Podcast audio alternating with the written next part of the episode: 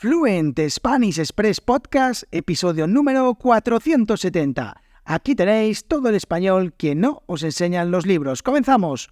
Muy buenos días, bienvenidos, bienvenidas a un nuevo episodio de Fluent Spanish Express Podcast. Hoy es martes 23 de enero de 2024. Mi nombre es Diego Villanueva y todas las semanas, los martes y los viernes, os traigo un nuevo episodio del podcast más desafiante de español avanzado. Ya sabéis, sin adaptar la velocidad ni el vocabulario, sin guion, sin filtros, el español tal y como lo hablamos los nativos españoles. Y hoy os traigo un episodio muy interesante, muy diferente a los últimos, no sé, 100 episodios. La verdad es que hace tiempo, pues que quiero hablaros de estas cosas. Y hoy, pues, bueno, no sé, eh, me pareció que era un buen día, tampoco tenía por qué ser otro. El caso es que hoy he decidido hablar de esto. Es un tema súper interesante, como digo, voy a hablaros del contraste que existe entre el pretérito y el presente de algunos verbos, en este caso de algunos verbos que utilizamos constantemente, como por ejemplo conocer, poder, querer y saber.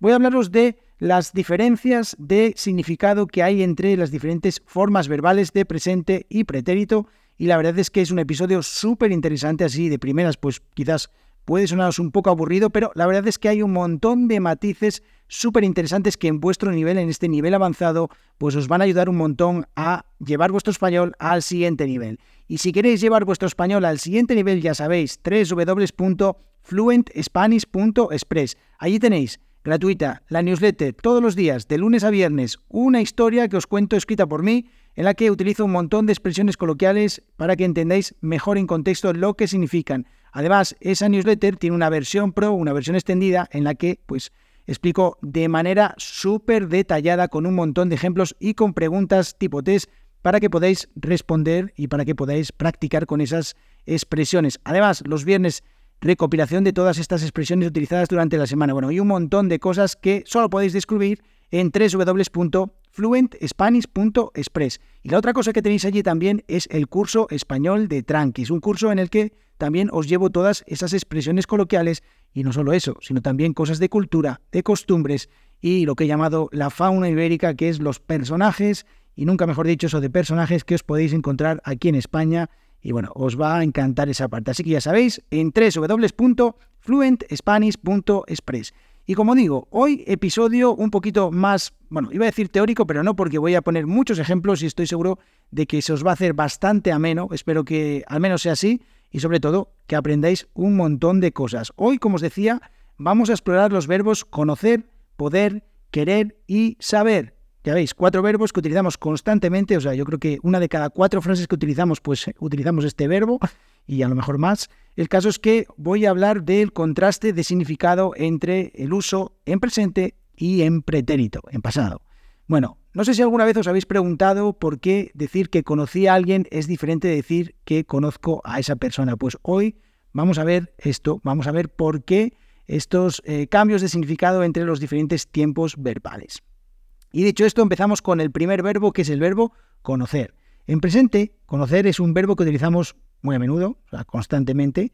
Significa tener conocimiento de alguien o de alguien. Por ejemplo, conozco París, conozco Oviedo, conozco Asturias, conozco España, ¿vale? Conozco un lugar, conozco algo. Conozco a Juan, conozco a María, ¿vale? Conozco a una persona.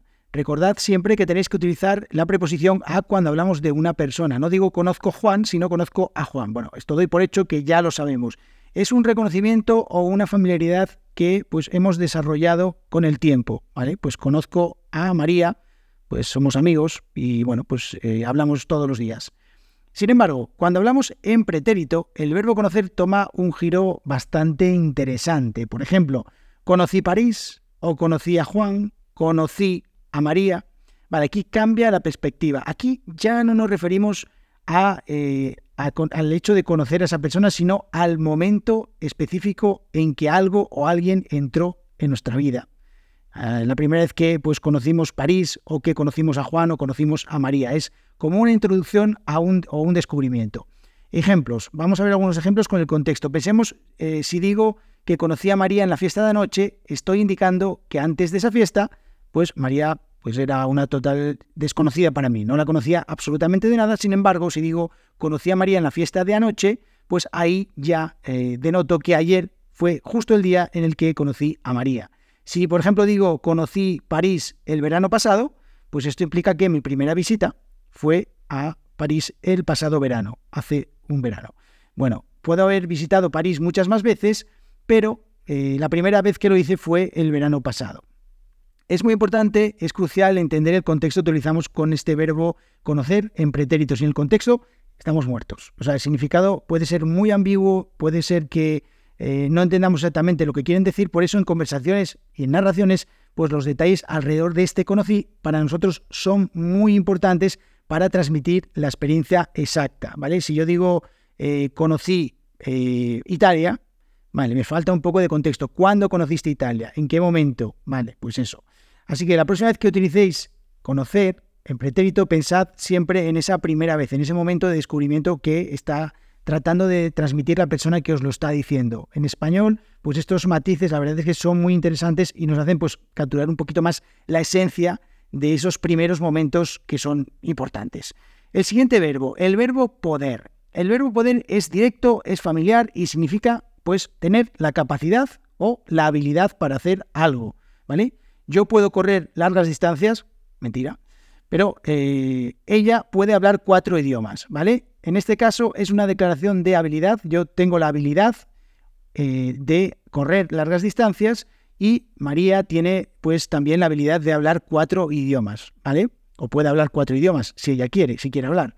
Pero pretérito poder nos cuenta una historia totalmente diferente. No se trata solo de la capacidad, y esto es muy importante y esto es súper interesante, sino también de la oportunidad.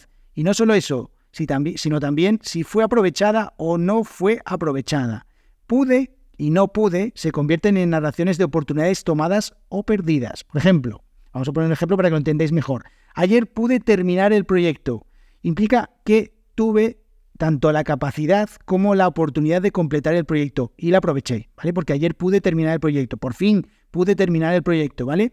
Tuve la capacidad, tuve la oportunidad y al final terminé el proyecto. Por otro lado, si digo no pude asistir a la reunión, sugiere que aunque quizás tenía la capacidad de asistir, pues algo me lo impidió, perdiendo así la oportunidad de asistir a la reunión. No pude asistir a la reunión, no pude eh, ir al concierto, ¿vale? Pues quizás sí tenía la capacidad de ir al concierto, pero me puse enfermo o yo qué sé, no sé, o al final tuve que ir a trabajar o lo que sea. De nuevo, el contexto otra vez es clave. Los contextos son muy importantes. Pude y no pude pueden indicar diferentes situaciones dependiendo de lo que se añada a la narrativa, ¿vale? La intención detrás de estas palabras a menudo necesita ser aclarada con información extra, información adicional. Entonces, cuando uséis poder en pretérito, recordad, recordad que estáis no solo hablando de habilidad, sino también de la circunstancia y de la oportunidad. Es un verbo que en su forma pretérita nos permite compartir no solo lo que podríamos hacer, sino también lo que efectivamente hicimos o no pudimos hacer.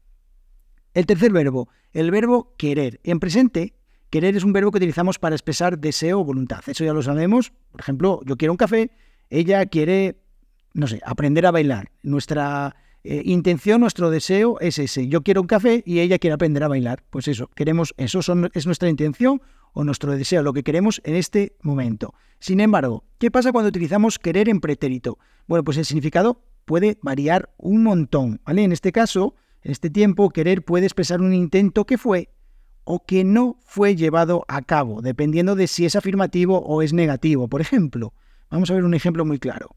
Quise hablar con el director, pero no estaba, ¿vale? Sugiere que yo hice un intento de hablar con el director, pero no lo conseguí porque, bueno, pues no estaba, ¿vale? Llegué ahí a la oficina y no estaba.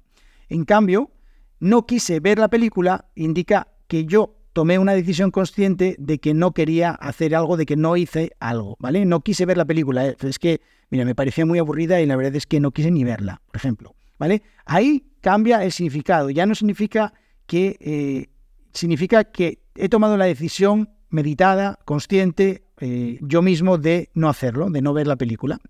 Vale, es interesante darnos cuenta de cómo la negación cambia radicalmente el significado en pretérito, mientras que quise implica que hay un intento, no quise, pues habla de una decisión de no actuar o de rechazar una oportunidad, ¿vale?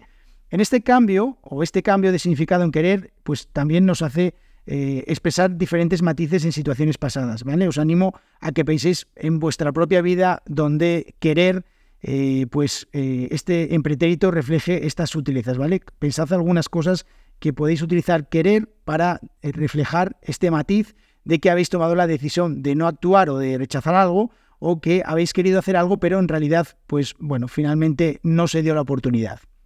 Así que cuidado con esto. Y el último verbo es el verbo saber. En presente, saber se refiere al conocimiento o a la información que tenemos de algo o de alguien, ¿vale? Por ejemplo, decimos que yo sé hablar español. Vosotros podéis decir perfectamente yo sé hablar español y eh, ella sabe la respuesta, por ejemplo, ¿vale? Estamos indicando que en el momento actual vosotros tenéis el conocimiento o la habilidad para hablar español. Yo sé hablar español. Diego, yo sé hablar español. Perfecto.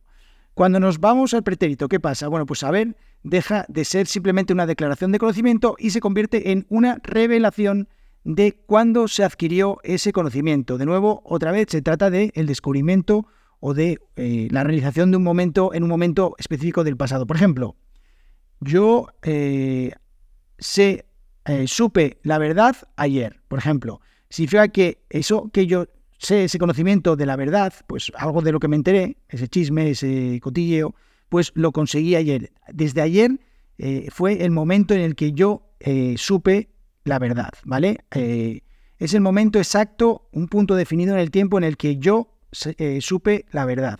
Eso muestra que como en este tiempo verbal también cambia drásticamente el significado de un verbo en saber, pues de cómo y cuándo se reveló o se descubrió algo importante. La verdad es que este episodio, que así a primera vista o a primera oída, mejor dicho, pueda eh, parecer un poco denso, un poco complicado, la verdad es que si, lo escucháis más de una vez, si os fijáis tranquilamente o le dais un poco de pausa y veis eh, pues todos los matices de estos cambios de significado entre, las, entre los verbos en presente y en pretérito, os daréis cuenta pues esas pequeñas sutilezas de las que bueno pues siempre eh, nos intentamos alimentar cuando estamos en, ese nivel intermedio para pasar al siguiente nivel, al siguiente nivel avanzado. Y es que estos pequeños matices, estas pequeñas sutilezas, pues son las que definitivamente os van a dar ese nivel mucho más avanzado y el que de verdad os van a permitir pues entender muchísimo mejor a los nativos, ser capaces de comunicaros mucho mejor y tener, por sobre todo, todas las herramientas para eh, ser capaces de sacar todas las cosas que tenéis en vuestra cabeza y definitivamente ponerlas sobre la mesa pues cuando estéis en una conversación con otras personas en español. Así que bueno, espero que os haya gustado este episodio, ya es que me quedo sin voz. Y nada, lo de siempre, os animo a que veáis la transcripción completa de este episodio en www.fluentspanish.express barra podcast barra 470 470, el número de este episodio.